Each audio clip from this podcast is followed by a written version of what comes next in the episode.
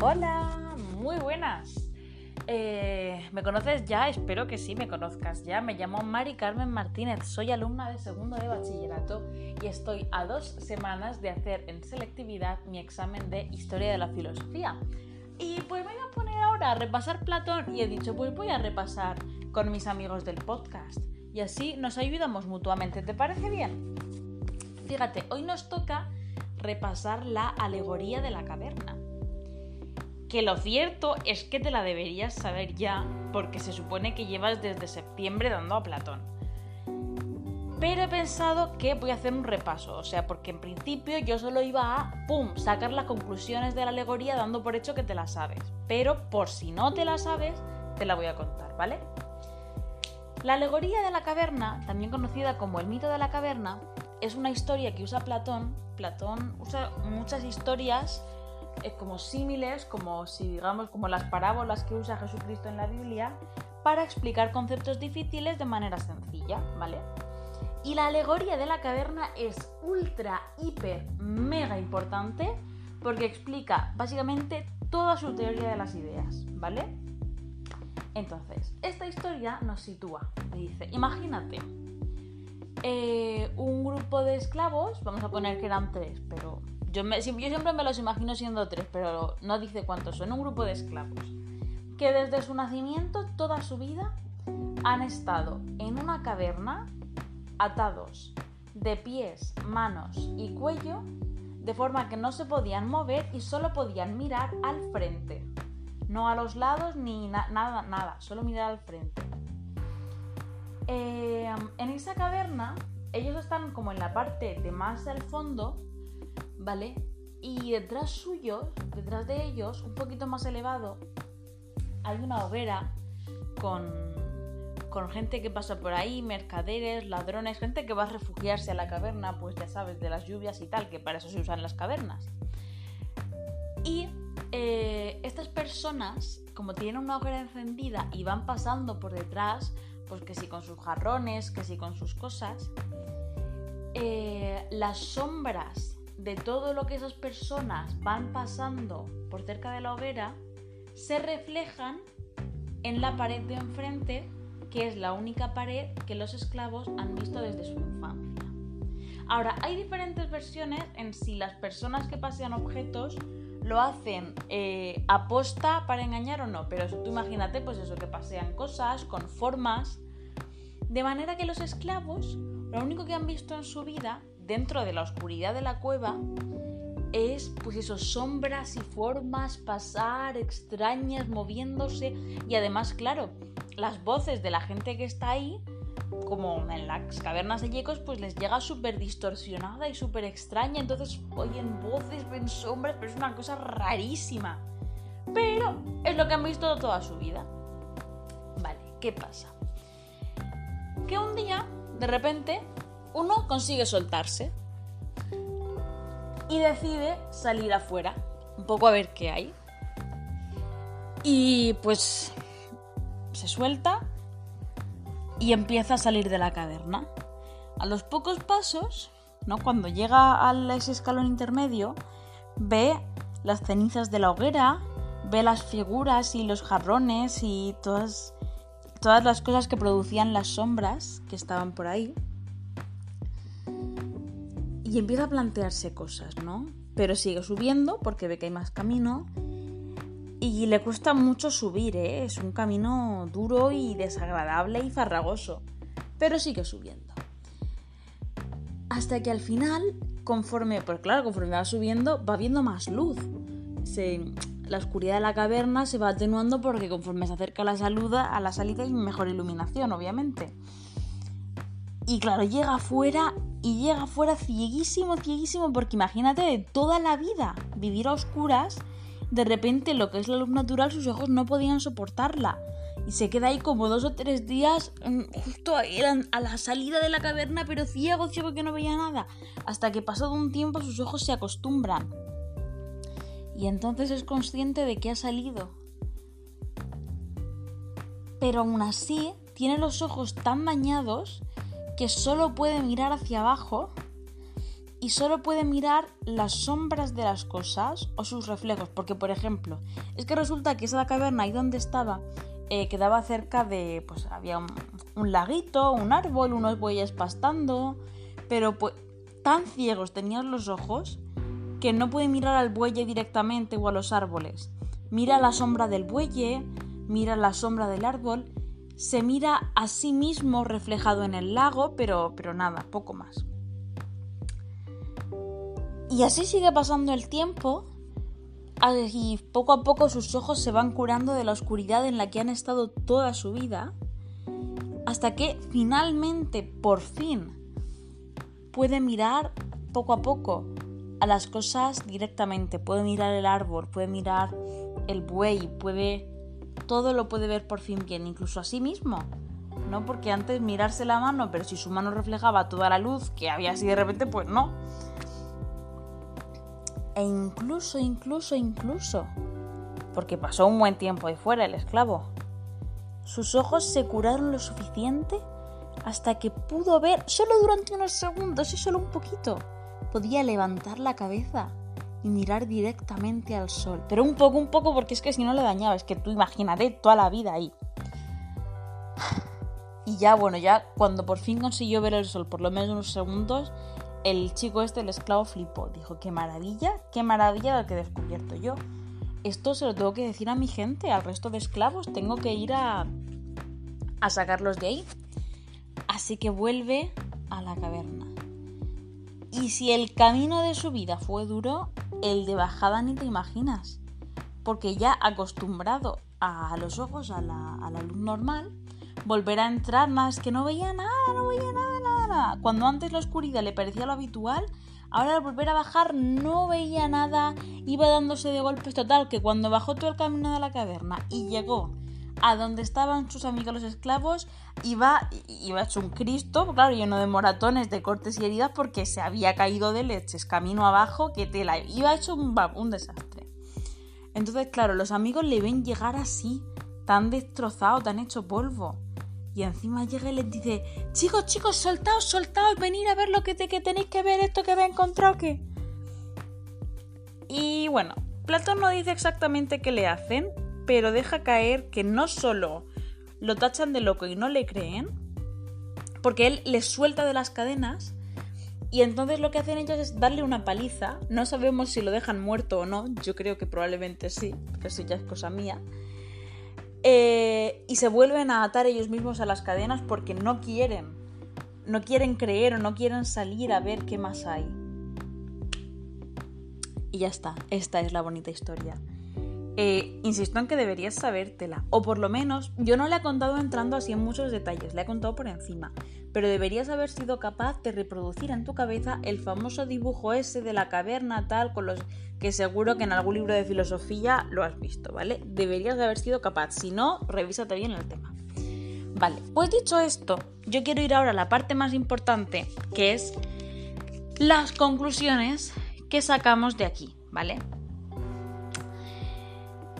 Teniendo en cuenta todo lo que os he dicho anteriormente de la teoría de las ideas, no os tiene que ser muy difícil ver las semejanzas, las correspondencias que Platón pone. ¿Os acordáis que decíamos, por ejemplo, que los objetos materiales son las copias de las ideas? Igual que una foto de Mariano es una copia de Mariano, pues igual. Eh, lo que veían en la caverna no era más que una copia de lo que veían en la realidad. Pero fijaos qué curioso. Las sombras que veían en la caverna eran una copia de las vasijas y las figuras que paseaban la gente alrededor de la hoguera dentro de la caverna. Y luego fuera de la caverna, las sombras y los reflejos que pudo ver el chico realmente eran la copia del árbol, del lago y del buey que había de verdad. Si os fijáis, esta relación entre como copia original en Platón es una constante. De igual manera podríamos decir que todo el mundo de fuera de la caverna es el original del cual proviene todo el mundo de dentro de la caverna, uno es copia de otro, ¿veis?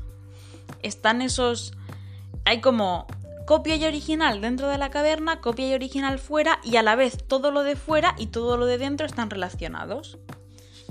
Vale. Entonces, dicho esto, ¿qué conclusiones, qué enseñanzas sacamos de aquí? Eh, este símil en el que vemos que el protagonista hace un camino tiene un mensaje muy importante porque camino en griego, ¿sabéis cómo se dice? Yo estudio griego, por cierto. Camino en griego se dice método. Entonces, cuando hablamos de el método platónico, estamos hablando del camino que Platón nos hace para reflexionar. ¿Vale? ¿Y cuál es ese camino, ese método que Platón nos, nos recomienda utilizar? La dialéctica, de la cual ya hablamos el otro día. Entonces, eh, Platón, después de explicarnos que las sombras son a los objetos que habían en la hoguera, lo mismo que los objetos de la hoguera son a los objetos del exterior, nos dice que de esas copias, esas copias de los objetos reales, se puede hacer un buen uso y un mal uso. A ver, aquí, que no se os mezclen términos. Cuando hablamos de eh, objetos mm, de, las, de las ánforas que había alrededor de la, de la hoguera y de los objetos de fuera de la caverna, realmente nos estamos refiriendo a objetos materiales y objetos inteligibles. Es decir, a los objetos tal y como tú los conoces y a las ideas de, Platón, ¿eh? que no se os olvide. Recordar lo que hemos dicho anteriormente, la diferencia entre un objeto material y una idea. Entonces, un buen uso de las copias es el que hacemos cuando utilizamos las copias para llegar a entender el objeto original. Por ejemplo, voy a poner un ejemplo muy fácil y con esto lo vais a ver. Una idea original el objeto inteligible original es un cuadrado. Por ejemplo, vamos a partir de ahí. Y una copia de ese cuadrado sería un azulejo cuadrado. Pues yo estoy usando las copias bien, sí. A mí nunca nadie, yo no he ido al colegio, nadie me ha explicado qué es un cuadrado eh, o que todos sus lados, mm, todos sus ángulos suman 360 grados, nadie me lo ha explicado. Pero yo voy por la vida y me he encontrado un montón de azulejos cuadrados y yo sola llego a la conclusión de que todos esos azulejos, aunque sean distintos, tienen en común una forma que tiene una característica que es que todos sus ángulos forman suman 360 grados. Entonces, yo he usado bien las copias porque me he dado cuenta de que los, los azulejos no son objetos aislados, tienen algo superior en común todos participan de la idea de cuadrado. ¿Os acordáis de lo que os dije de la trascendencia y la participación? Todas estas copias materiales, que son los azulejos que yo veo de la idea original, que es el cuadrado, las estoy utilizando para entender la idea original. Eh, ahora, ¿cuál sería un mal uso de ellas? Quedarse en las copias y tratarlas como si fueran originales. Es decir, si yo me la paso viendo azulejos cuadrados, entiendo, ah, mira, en este azulejo, si sumas todos los ángulos, te da 360 grados. Ah, mira, en este también. Vale. Y veo que la clave de todo es el azulejo. Y no soy capaz de ver que tienen algo superior en común, que es la forma cuadrada. Eso es un mal uso de las copias. Otro ejemplo de un mal uso. Eh, otro ejemplo de mal uso y de buen uso, venga. Imaginaos que yo tengo en mi casa un póster de Lola Índigo. Y estoy enamoradísima de ella, enamoradísima, pero que, qué guapa es, me encanta. Uy, perdón la alarma. Em, tengo yo un póster de Lola Índigo que me encanta. No voy a recortar eso porque así queda natural. Espero que no os hayáis distraído.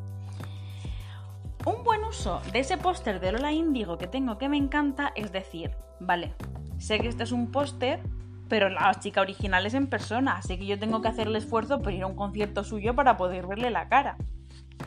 Eso sería un buen uso de las copias como forma de llegar al original. ¿Cuál sería un mal uso?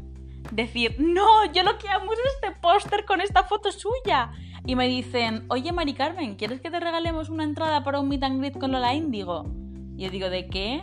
Que no, no, no, que yo solo quiero el póster, que ella en realidad me da igual, o sea, yo quiero esta foto. Ella en persona no la quiero conocer. Y es como, tía, what the fuck. O sea, ¿entiendes? Eso sería un mal uso de las copias, porque te estás quedando con las copias y estás desechando el original. ¿Lo entendéis? O sea, para Platón es súper, súper importante que seamos capaces de salir de la caverna. Y salir de la caverna implica reconocer que estamos viviendo en un mundo de copias y que tenemos que ser capaces de mirar más arriba. Implica saber eso, por ejemplo, que mm, todas las figuras cuadradas que vemos participan de una idea superior que es el cuadrado. Que todos los perros que vemos participan de una idea superior que es la idea de el perro que todas las personas humanas que vemos participan de una idea superior que es el ser humano.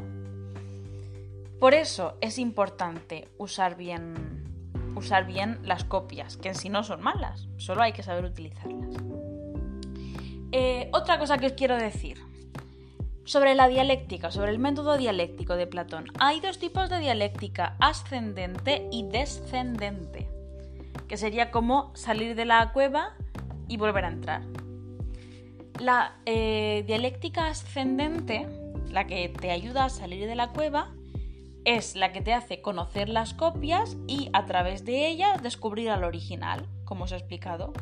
Y la dialéctica descendente es ver una copia y saber de qué original proviene porque ya lo conozco.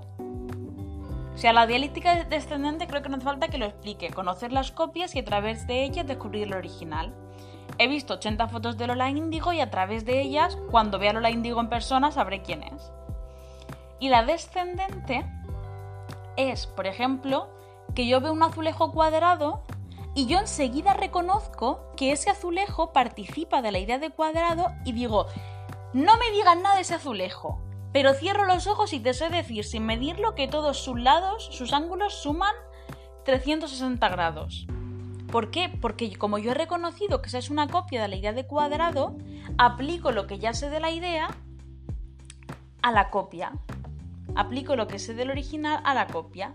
Entonces yo no me hace falta estudiar ese cuadrado en profundidad, porque ya sé que por el hecho de que viene o sea, no me hace falta estudiar ese azulejo porque como ya sé que viene del cuadrado, sé que va a compartir una serie de características.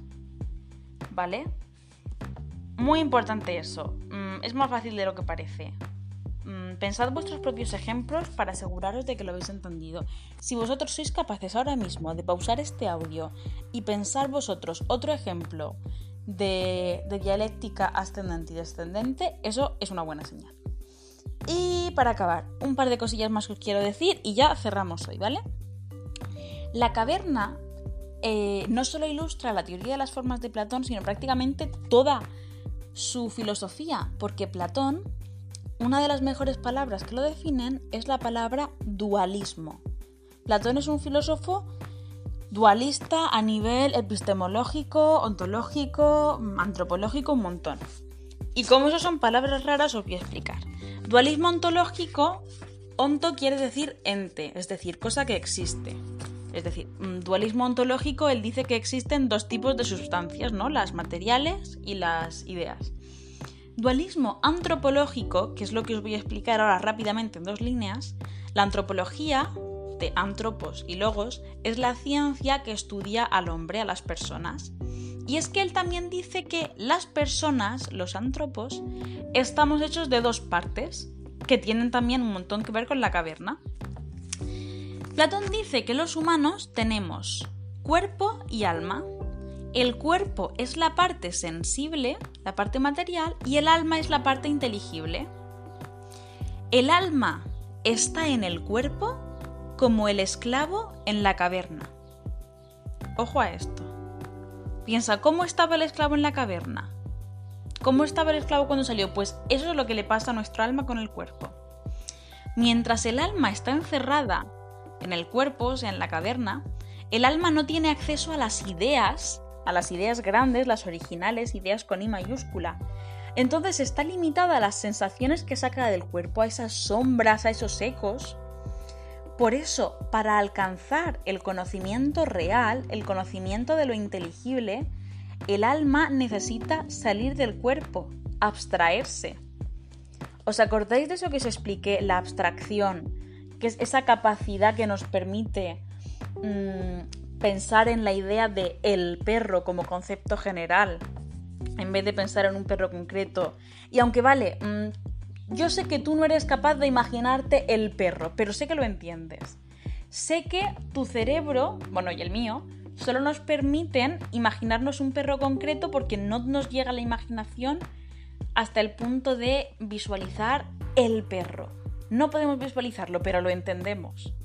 Ahí está nuestro alma. Nuestro alma es, según Platón, eh, la parte de nosotros que tiene la capacidad de abstraerse y de ver las ideas superiores. Con el cuerpo solo podemos ver las copias, los objetos materiales. Las ideas inteligibles solo las vemos con el alma. Por eso, según Platón, hace falta que nuestro alma salga de la caverna en la que está encerrada, que es el cuerpo. Esto es todo por hoy. Acordaos, acordaos, perdón, que se me olvida, muy importante. Mm, todo esto siempre, la meta de Platón, ¿cuál es? Platón quiere salvar a Atenas de la desgracia y la decadencia en la que está sumida. Entonces, él lo que quiere es ayudar a los atenienses a pensar, por eso monta todo este rollo, ¿vale? Eso, mm, tenerlo siempre en mente. Y ya estaría, ver qué fácil ha sido y qué bonito, pronto más. Eh, ¿Qué te iba a decir? Oye, sí, que, te veo carica como de que, de que te mereces un descanso ya. Mira, anda, coge el móvil, sal de aquí, entras a la lupa y buscas Cuentos de Octubre, que es mi otro podcast, en el que tengo historias así de relajación, de chill, de tranquis, para distraerte, para que te olvides de la realidad, de la rutina, de tu examen, de todo, para que desconectes, que te lo has ganado. En concreto estoy pensando que si te apetece así seguir en este rollo griego, tengo una historia que se llama La niña y el sabio que yo creo que te va a molar. Pero que si no te escuchas la que quiera, ¿eh? Eso, le das a la lupa y buscas cuentos de octubre. Ya está, espero que te haya servido, que te haya gustado. Eh, te dejaré por alguna parte mis datos de contacto por si quieres decirme algo. Pero si no, me despido. Hasta pronto. Adiós.